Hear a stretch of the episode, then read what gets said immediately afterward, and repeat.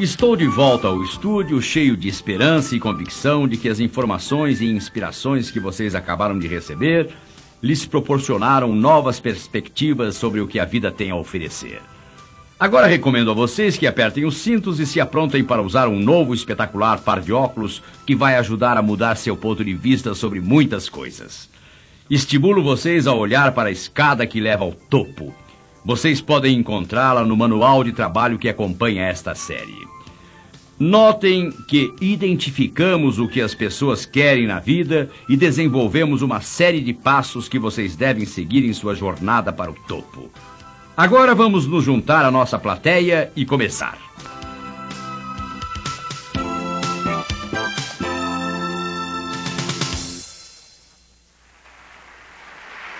Temos tantas habilidades de comunicação e, apesar disso, temos mais dificuldades com ela do que antes.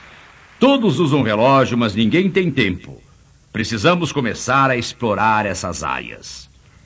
Havia uma senhora de Dallas que foi ao advogado tratar de seu divórcio. O advogado perguntou qual é o problema. Ela começou a devagar. Ele disse: Não, a senhora precisa ser mais específica. Ela disse: Como assim? Ele respondeu: A senhora tem algum motivo? Ela disse: Bem, na verdade temos 40 hectares ao norte da cidade. Ele disse: Não, não é disso que estou falando.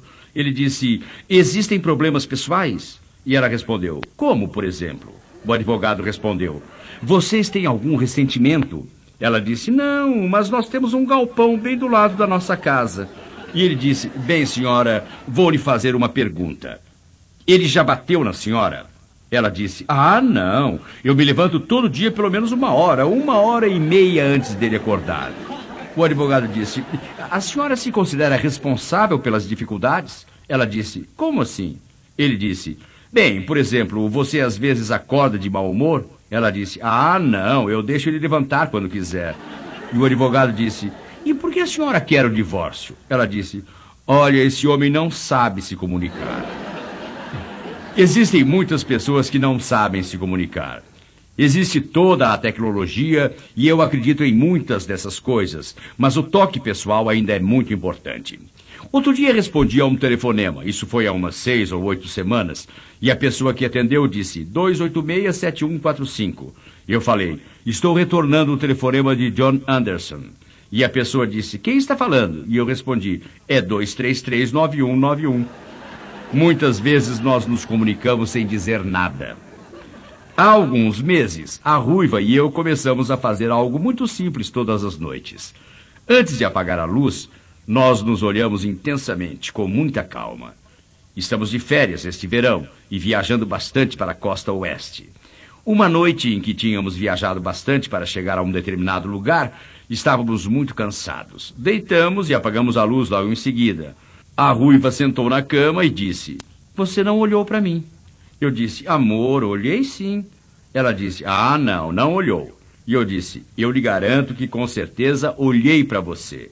Ela disse: Muito bem, que tal lhe pareço? E eu respondi: Você está linda, maravilhosa, muito sexy. Ela me disse: Você olhou mesmo. Comunicações tremendamente importantes. Vou lhes contar sobre uma mensagem que está sendo comunicada que me perturba. Vocês sabiam que em 1990 a camiseta mais vendida no Japão tinha os dizeres: Somos o número um? Vocês sabiam que em 1990 a camiseta mais vendida nos Estados Unidos era Perdedor e orgulhoso disso? Vou perguntar uma coisa. Se alguém viesse procurar emprego em sua empresa, vocês o escolheriam se ele estivesse usando essa camiseta? Quantos de vocês dariam um emprego a essa pessoa?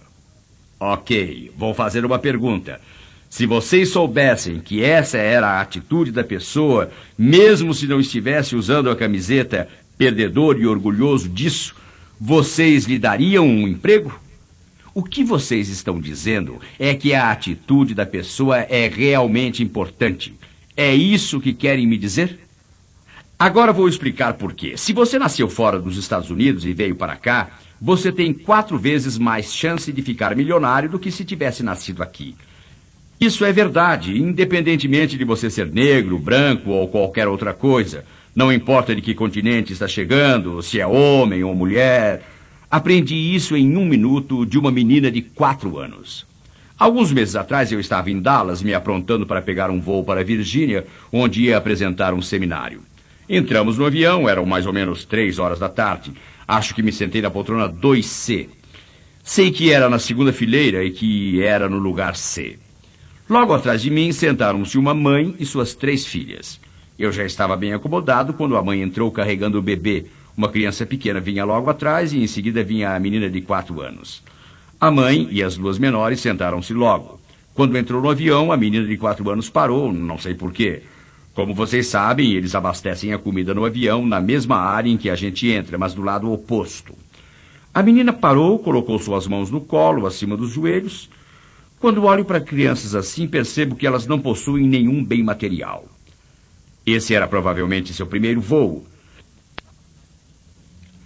Ela ficou olhando para todas aquelas pessoas trabalhando e não sei o que ela estava pensando, mas ela parou lá uns 5, 10 ou 15 segundos. Depois ela olhou para a esquerda, para a cabine. Lá estavam três figuras impressionantes, com seus uniformes condecorados, como sabem. Lá dentro existem algumas alavancas, quatro luzes coloridas que piscam e a parafernália de dezenas de aparelhos que existem num avião. Suspeito que a menina de quatro anos nunca tinha visto tantos aparelhos eletrônicos na vida. Ela ficou observando uns 15 ou 20 segundos. Então ela se virou e seus olhinhos estavam enormes. Ela olhou para o corredor do avião e a esta altura sua mãe e suas duas irmãs já estavam bem acomodadas. Para trás no avião não existe nada, exceto a fuselagem e muitas poltronas. Ela olhou para tudo e disse: Meu Deus. É isso que os imigrantes dizem quando chegam aos Estados Unidos. Meu Deus. Quando foi a última vez que você disse meu Deus ao chegar ao seu trabalho? Quando você acordou e olhou à sua volta, quando você viu o que a América tem para oferecer. Há uns dois meses atrás eu estava em Nova Orleans e peguei um táxi do hotel para o aeroporto. Conversei com o motorista e percebi imediatamente que ele não era do Alabama. Quero dizer, de seu bonito sotaque, podia-se deduzir logo que ele era da Nigéria. Então perguntei: Vou fazer uma pergunta. Há quanto tempo o senhor está aqui? Doze anos, ele respondeu. Além de dirigir um automóvel, perguntei: O senhor também estuda? Sua resposta: Ah, sim. Ele disse: De fato, vou terminar meu doutorado em outubro e minha esposa já tem seu título de mestre. E eu disse: Conte-me sobre seus pais. A resposta: ambos eram analfabetos.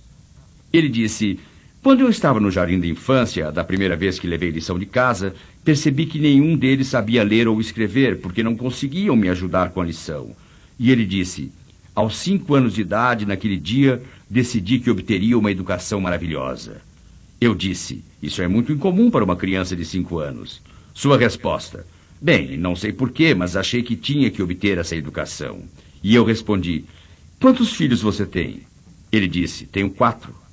Eu perguntei: Com que idade? Eles têm quatro, seis, oito e dez anos, respondeu ele. Eu disse: Aposto que todos vão à escola e são bons alunos, não é? Ele respondeu: Ah, sim. E disse ainda: Eles estão entre os melhores da classe.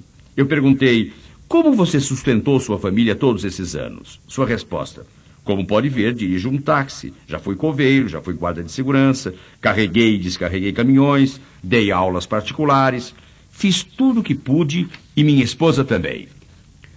Tudo o que foi necessário para sobreviver e estudar. Eu disse: E agora, o que você vai fazer? Ele respondeu: Já fui contratado por uma financeira importante em Wall Street. Meu doutorado é em administração e finanças. Vou para Wall Street e trabalharei lá dois anos. Depois me prometeram um cargo importante no governo e quando eu voltar para casa vou ficar lá pelo resto da minha vida. É disso que estou falando, amigos. Quando os imigrantes chegam, eles veem toda essa fabulosa oportunidade. E vocês precisam entender que, comparado com o local de onde eles vêm, isto aqui é realmente um paraíso. E quando descobrem que temos problemas aqui, já é tarde demais. Eles já fizeram muito sucesso. Vocês sabem que isso é tragicamente ridículo, não é? Eles ficam tão encantados com a diferença que acreditam piamente que estão no paraíso. E quanto a nós que nascemos aqui? Para nós, tudo é normal. Isso não é trágico. A atitude dos imigrantes é tão importante. Bem, dizem que tenho que começar ganhando o salário mínimo, mas vou conseguir outro emprego, vou estudar. Vou conseguir o próximo emprego. Na semana passada estive em Springfield, Missouri. Lá ouvi falar de um grupo de vietnamitas que chegaram à cidade e passaram a morar basicamente na mesma área. O primeiro abriu um pequeno restaurante e desde então já contratou três ou quatro dos outros. Outros três já abriram seus próprios restaurantes. Eles realmente focalizam o que querem. No início fazem sacrifícios, trabalham e poupam para alcançar seu objetivo. Eles são pacientes e os resultados são surpreendentes. Vejam, basicamente sou um oculista. O que faço é viajar por este país ajustando meus novos óculos, e é isso que estou fazendo aqui hoje. Eu lhes trouxe um novo par de óculos. Vou lhes dizer algo sobre esses óculos. Eles não são cor-de-rosa. Repito que a vida é dura, mas posso lhes dizer que se forem duros consigo mesmos, a vida vai ser muito mais fácil para vocês. Quando vocês se disciplinam e fazem as coisas que precisam fazer quando precisam ser feitas, vai chegar o dia em que vocês vão poder fazer as coisas que quiserem quando quiserem. O par de óculos de que estou falando é espetacular porque com ele vocês poderão ver coisas surpreendentes. Em 1987, a revista Forbes fez uma pesquisa com empresários. Eles descobriram que a maioria deles ganhou seu dinheiro quando mudou para uma nova cidade. Espere um pouco, espere um pouco, não comecem a fazer suas malas. Vou contar o que descobriram. Alguns ganharam seu dinheiro quando mudaram de Winston-Salem para Charlotte. Mas outros ganharam seu dinheiro quando mudaram de Charlotte para Winston-Salem. Alguns ficaram ricos quando mudaram de Dallas para Denver, outros quando mudaram de Denver para Dallas.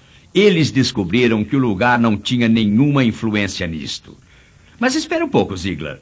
Você acabou de dizer que eles ficaram ricos depois de mudar. E é isso mesmo. E o motivo disso é que planejaram ficar ricos. Eles se prepararam para isso. E porque planejaram, prepararam. Eles estavam certos de que ficariam.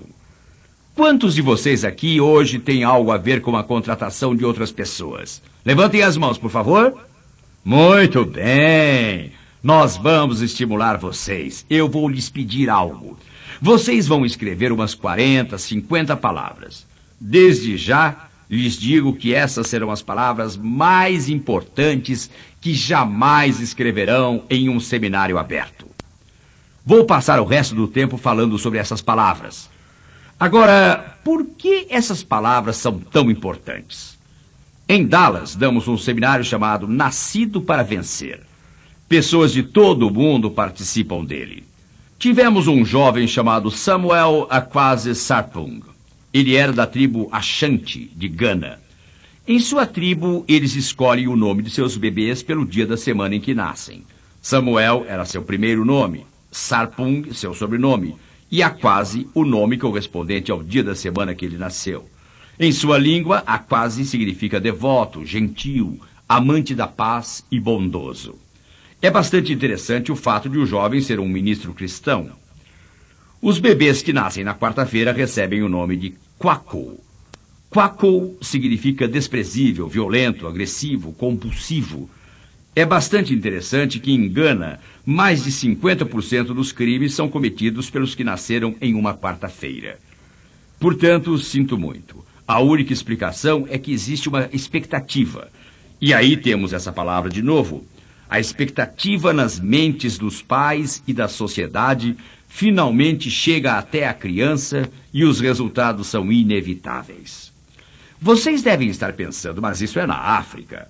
Bom, Vamos agora falar sobre os Estados Unidos. Em seu livro Dilema dos Povos, Wendell Johnson diz que entre os índios de sangue puro morando numa reserva, que cresceram nessa reserva e que aprenderam sua língua materna, não existe um único gago.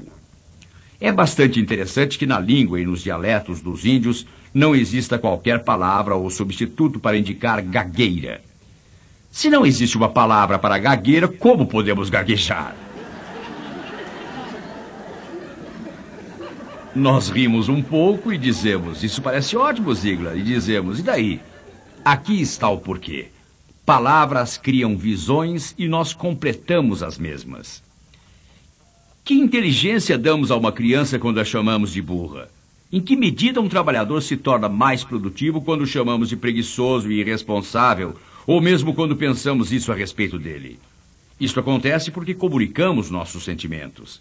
É mais que um clichê dizer que se esperamos o máximo do nosso pessoal, temos que ver o máximo nele. Isso é absolutamente verdadeiro. Bill Glass, um ex-jogador profissional do Cleveland Browns, que visita prisões em todo o nosso país hoje em dia, disse que mais de 90% de todos os homens e mulheres que são prisioneiros atualmente ouviram repetidamente dos seus pais: um desses dias você vai acabar na cadeia. Nós colhemos o que plantamos. O pessoal de computação costuma dizer: entra lixo, sai lixo. Tudo isso é verdadeiro e é totalmente verdade que se você colocar coisas boas como resultado, vai receber coisas boas. Essa mesma lei funciona dos dois lados. Se colocarmos coisas ruins, receberemos coisas ruins. Quando colocarmos coisas boas, receberemos coisas boas. Gosto muito da história do esquimó lá no Alasca, que tinha dois cães de briga. Todos os sábados ele levava os dois a um vale onde lutavam ferozmente. Um dos cães era branco e o outro preto. Uma semana o cão preto ganhava e na outra era o branco, e finalmente eles ficaram tão machucados que tiveram que ser aposentados. Então, num sábado, o velho índio voltou à cidade e alguém perguntou: Notei que você apostava nos cães todas as semanas. Ele disse: Ah, sim. O outro disse: Notei que você sempre escolhia o vencedor sem erro. Todas as semanas você escolhia o vencedor. Uma semana o cão preto vencia, na semana seguinte era o branco, mas você sempre apostava no vencedor. Como você sabia em que cão apostar? O velho índio sorriu e disse: Era fácil, eu sempre apostava no cão que eu alimentava durante a semana toda. Bem, amigos, essa é a pessoa em quem vou apostar. Na pessoa que repetidamente se alimenta de coisas boas sempre. Essa é a pessoa em quem vou apostar. Sim, sua atitude é importante, assim como muitas outras coisas. Agora vem a minha pergunta. Para os que lidam com contratação, quero que imaginem que existe uma vaga agora em sua empresa. É óbvio que queremos a melhor pessoa para o trabalho, não é? Quero que pensem exatamente quais as qualidades que vocês gostariam que essa pessoa tivesse. Digamos que vocês pudessem escolher uma pessoa com qualidades ideais. Digamos que vocês acabaram de adquirir um novo computador com um programa capaz de selecionar candidatos de acordo com as qualidades que você quer que eles tenham. Esse novo computador permite a você fazer uma seleção das pessoas com base nas qualidades que deseja que elas tenham.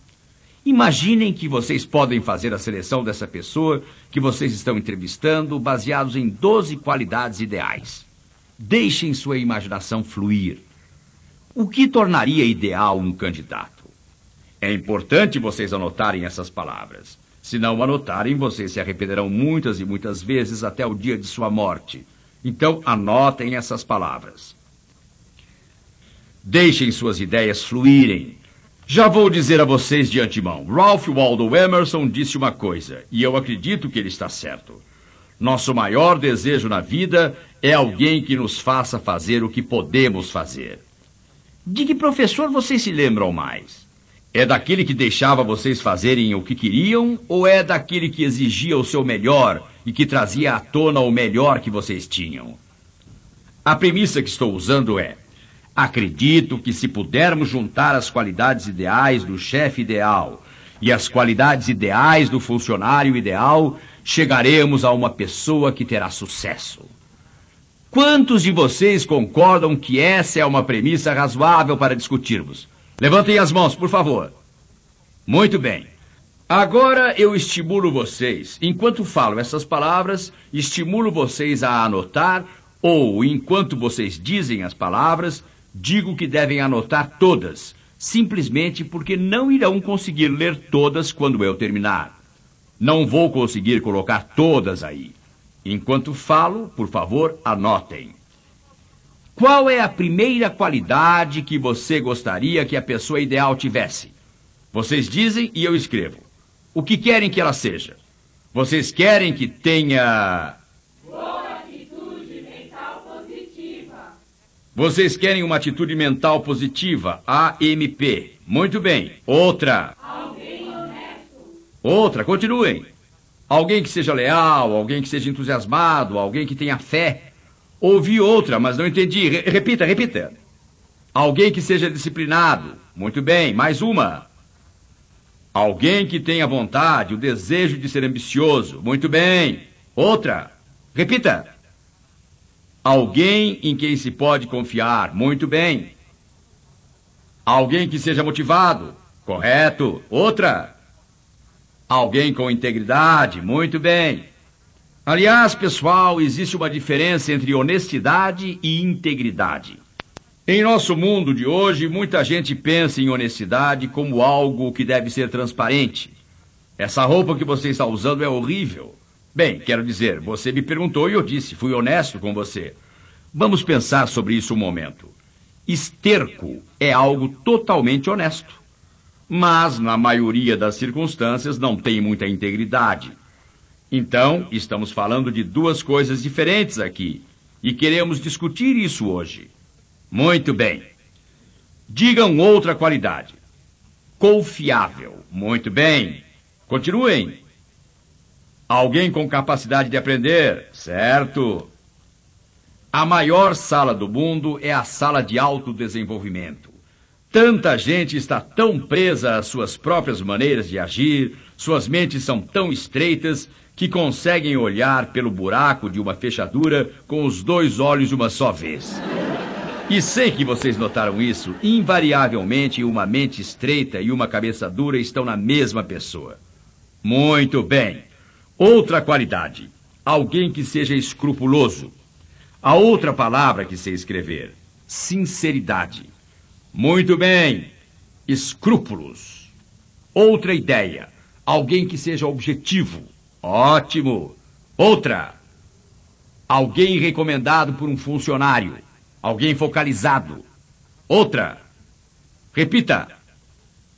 Alguém que seja eficiente. Muito bem. Outra: alguém que se comprometa. Muito bem. Continuem. Alguém que seja organizado. Talvez não tanto quanto nossa presidente, ela confere as cópias Xerox. Mas sei sobre o que estão falando quando dizem organizado. Muito bem. Alguém que se preocupe. Mais uma. Alguém que seja confiante. Vou fazer uma coisa que faço sempre que falam de alguém confiante. Vou juntar uma palavra que se chama modéstia. E isso quer dizer alguém que seja modesto, porque confiança sem modéstia é arrogância. E é aí que o Buster Douglas derruba o Mike Tyson. Mas se a gente juntar modéstia, temos um vencedor de classe mundial. Quero ouvir mais. Alguém com senso de humor, muito bem. Outra. Alguém com respeito. Em outras palavras, alguém que leva um tipo de vida que permite que você o respeite. Vocês sabiam que nunca serão rudes com alguém a quem respeitam? É isso mesmo. Pode ser uma empregada doméstica, seu filho, seus pais, seus funcionários ou vizinhos, seja quem for. Nunca somos rudes com alguém que respeitamos. Portanto, vocês querem alguém a quem possam respeitar. E como vocês conseguem respeito? Bem, isso é parte do que estamos fazendo agora. Mais qualidades. Pontualidade, é isso que disse? Ótimo, mais uma. Alguém com bom senso ou alguém, como diriam alguns, com ideias reais, conhecimentos estáveis. Muito bem, vocês estão me acompanhando e isso é ótimo. Mais uma qualidade. Alguém que seja persistente. Alguém que seja consistente. Mais uma. Alguém criativo. Alguém com uma boa autoimagem. Mais uma. Alguém de mente aberta. É isso aí. Outra. Alguém com energia. Uma pesquisa revelou que 93% dos executivos do mais alto escalão, 93% deles, em uma pesquisa importante, tinham um alto grau de energia. Muito bem, digam mais uma. Alguém convincente, ótimo. Alguém já disseram que seja trabalhador. Vocês sabem que muita gente deixa de procurar emprego quando começa a trabalhar, não é? Existe um homem que, quando lhe perguntaram há quanto tempo trabalha em sua empresa, respondeu: Desde que. Esse não é o tipo de pessoa que vocês querem em sua folha de pagamento. Muito bem, temos espaço para mais algumas. Bom senso, essa já está aqui. Outra, Alguém que seja compreensivo. Muito bem. Outra.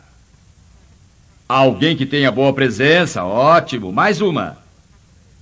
Alguém que seja inovador. Acho que a criatividade.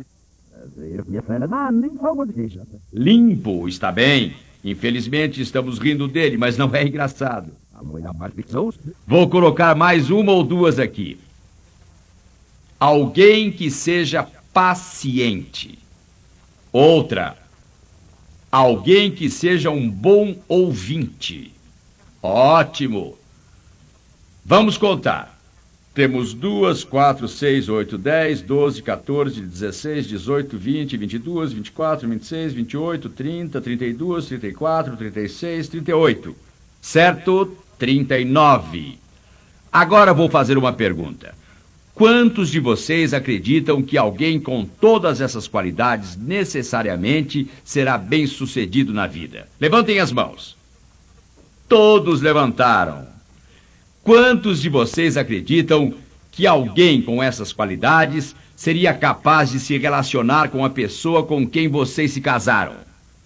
Quantos acreditam que se tivessem essas qualidades, a pessoa com quem se casaram se daria bem com vocês? Quantos de vocês acreditam que se seus filhos tivessem todas essas qualidades, eles seriam crianças agradáveis? Quantos de vocês acreditam que se as pessoas levassem essas qualidades ao local de trabalho, elas teriam boas chances lá? Levantem as mãos. Quantos acreditam que se elas decidissem entrar na política, não seriam apenas políticos, mas chegariam a estadistas? Muito bem. Agora, pessoal, vamos ver se podemos fazer algo que é de extrema importância. Vocês sabem que há dois candidatos a presidente dos Estados Unidos que estão tendo um pouco de dificuldade para identificar valores familiares. A imprensa está se divertindo muito com esses assim chamados valores familiares, porque não aprova alguns dos valores sobre os quais você e eu concordamos. Vou lhes perguntar se esses valores transformariam as pessoas em maridos melhores, esposas melhores, pais melhores, crianças melhores. Esses não são valores familiares? Viram o que fizeram hoje? Vocês identificaram o que são valores familiares. Segunda pergunta. Visto que essas qualidades fariam vocês serem bem-sucedidos profissionalmente, também são valores profissionais, não é assim? Muito bem. Pergunta seguinte: como eles trariam sucesso a um político? Também são valores governamentais, não são? O resultado, a questão, na verdade, é que não existem valores familiares ou valores profissionais ou valores governamentais. Esses são valores de vida. Não existe possibilidade de separá-los. Eles são um só. Muitas vezes as pessoas dizem: nunca levo meus problemas pessoais ao trabalho. Sim, mas como já se disse antes, a gente mente sobre muitas coisas. Se você teve uma briga com seu companheiro, vai nos dizer que isso não vai afetar a sua produtividade no trabalho? Se for promovido no trabalho, vai me dizer que não vai chegar em casa entusiasmado? Se for demitido, vai tentar me dizer que isso não vai afetar sua atitude em casa? Você não pode separar isso. Todos são um só. O sucesso é um grupo. Com isso, quero dizer que você move tudo junto, na mesma hora. As pessoas que acreditam que ganharão seu dinheiro e depois voltarão a ser éticas estão erradas. As provas disso são esmagadoras. Meus amigos, se vocês juntarem tudo, e com isso quero dizer, se decidirem lutar pela qualidade de vida em primeiro lugar, acabarão ganhando mais dinheiro. Se escolherem uma vida razoável para mais tarde recuperar a qualidade, ah, não. Sucesso e qualidade de vida são uma coisa só. Por que estou dizendo isso? Talvez não acreditem, mas na edição de maio de 1989 da revista Psicologia Hoje, publicaram uma pesquisa sobre 1.369 presidentes de grandes empresas que ganham em média 356 mil dólares por ano. Sua principal qualidade, sua integridade. Sua principal prioridade, sua família.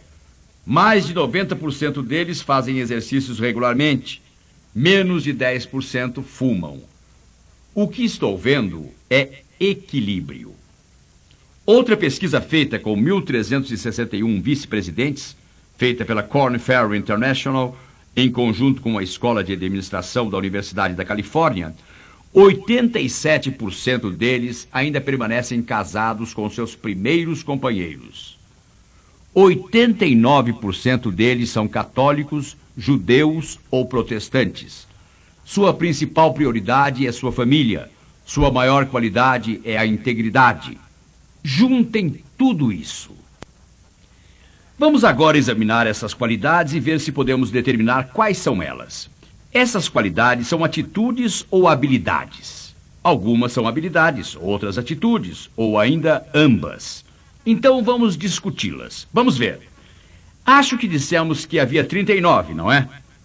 Quando eu disser a palavra, e isso é muito importante, preciso das respostas de todos.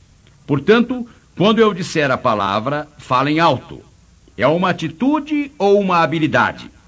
Um lado da sala poderá dizer que é atitude e o outro poderá dizer que é habilidade. Não deixem os outros intimidarem você. Preciso ouvir todos. Atitude mental e positiva. Isso é atitude ou habilidade? atitude, Atitude. Honestidade? atitude, Lealdade? Entusiasmo? E habilidade? Vontade? Vamos, precisamos de ajuda. Confiável. Motivado. Integridade. Confiável. Pode ser ensinado. Sincero. Sincero. Objetivo. Alguém disse habilidade. Generoso. Vamos, preciso de ajuda. Rápido. Rápido. Alguém disse habilidade.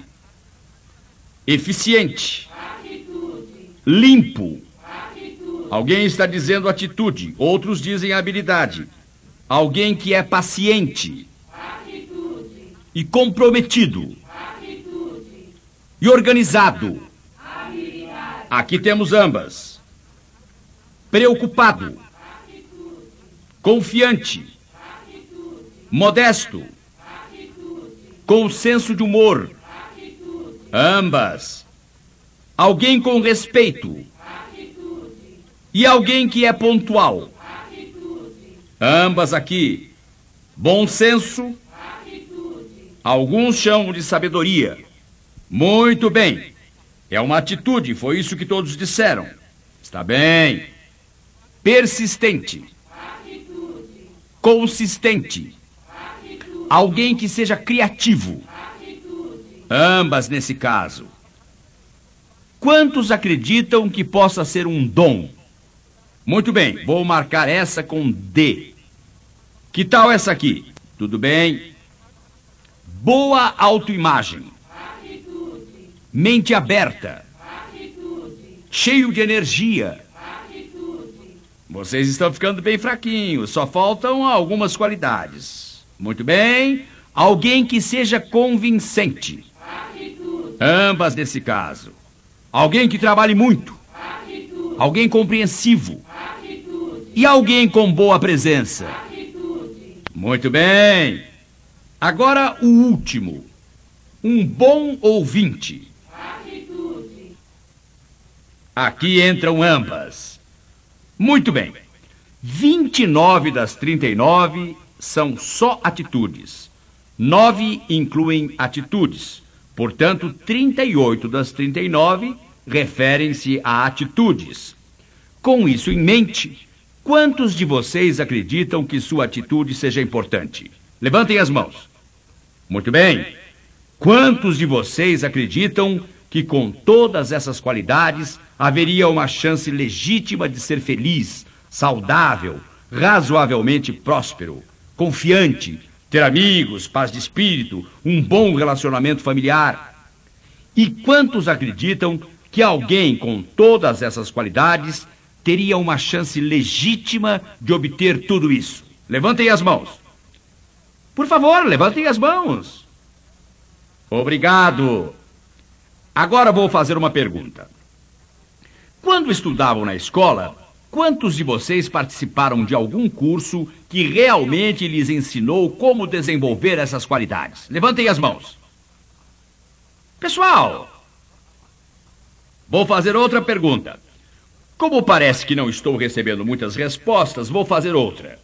Quantos de vocês acreditam que se elas fossem ensinadas, se essas qualidades fossem ensinadas na escola, isso teria um efeito enorme sobre o uso de drogas, abuso de álcool, de mulheres, de crianças, sobre o crime, a produtividade, sobre tudo? Levantem as mãos, por favor. Muito bem. Agora, Quantos de vocês acreditam que estamos no caminho errado quanto à educação? Levantem as mãos. Muito bem. Identificamos o que é necessário para obtermos o que queremos e descobrimos o problema. Agora sabemos quem são os culpados. São aqueles professores. Até o momento nós éramos os responsáveis, mas agora, que ótimo, temos alguém para culpar. Aposto que vocês mal podem esperar até amanhã para dizer algumas coisas a esses professores. Vocês precisam fazer isso e aquilo. Mas, pessoal, vou dizer uma outra coisa. Quando apontamos o dedo dessa maneira, existe um dedo três vezes maior apontando para nós. Vou lhes fazer uma pergunta. Nos estados da Carolina do Norte e da Carolina do Sul, quantas horas as crianças ficam na escola por dia? Cinco e meia. Alguém disse cinco horas e meia. Não posso multiplicar rapidamente cinco e meio. Vamos dizer que sejam seis horas. Muito bem. Quantos dias por ano as crianças frequentam a escola? 180. Está bem. Isso significa que as crianças ficam na escola 1080 horas por ano. E 72% desse tempo estão em aula. O restante do dia estão recebendo informações no recreio ou na hora do almoço e indo de uma sala de aula para outra. Seus pais e mães conviveram com eles 40 mil horas antes que os professores tivessem contato com eles. Com isso em mente, combinado com o fato de que as crianças adquirem entre 60% e 65% de seu vocabulário até completarem 3 anos, 80% do seu caráter até completarem 5 anos e 90% de sua personalidade até completarem 7, quantos de vocês acham que o papai e a mamãe devem assumir parte da responsabilidade por ensinar essas coisas.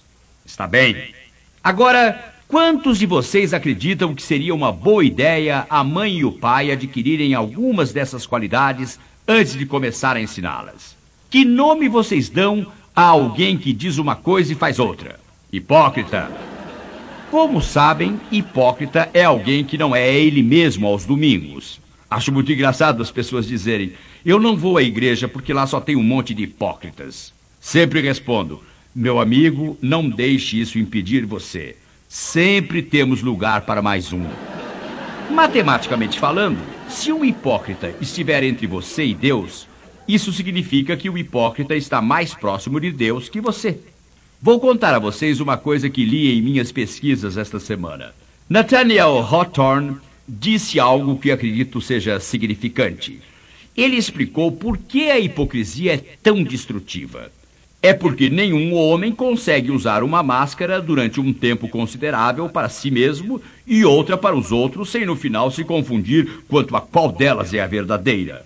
Acho que nunca ouvi palavras tão verdadeiras. No final desse seminário, vamos voltar a isso. Os que não tiverem tomado nota talvez queiram fazer isso agora. Está bem? Vamos discutir essas qualidades. Estou supondo aqui e quero lhes fazer algumas perguntas. Quantos de vocês acreditam que alguém com todas essas qualidades que identificamos, todas as 39 delas, poderia conseguir um emprego em qualquer lugar, a qualquer momento, sob quaisquer circunstâncias e se dar bem nesse emprego? Quantos de vocês acreditam que uma pessoa com todas essas qualidades poderia ter o emprego ou profissão que vocês têm agora e literalmente chegar até ao topo nesse emprego. Levantem as mãos. Meus amigos, vamos examinar isso de novo, porque estou fazendo uma suposição básica, que é: estou supondo que se vocês quisessem ser médicos, entenderiam claramente que, mesmo com essas qualidades, precisam estudar medicina e aprender como ser um médico. Isso é verdade, não é? Vocês querem ser pilotos? Mesmo com essas qualidades, precisam tirar o brevet. Se quiserem ser vendedores excepcionais, precisam aprender os procedimentos e técnicas de venda. Se quiserem ser melhores pais ou mães, precisam aprender como. Se quiserem ser professores, precisam ir para a universidade e aprender como se tornar um professor. Mas a pergunta é: quantos de vocês acreditam que essa é uma base inicial que produzirá um melhor professor, médico, pai, mãe, piloto ou vendedor? Quantos de vocês acreditam que isso é verdade? Novamente, você tem que ser antes de fazer. E você tem que fazer antes de poder ter.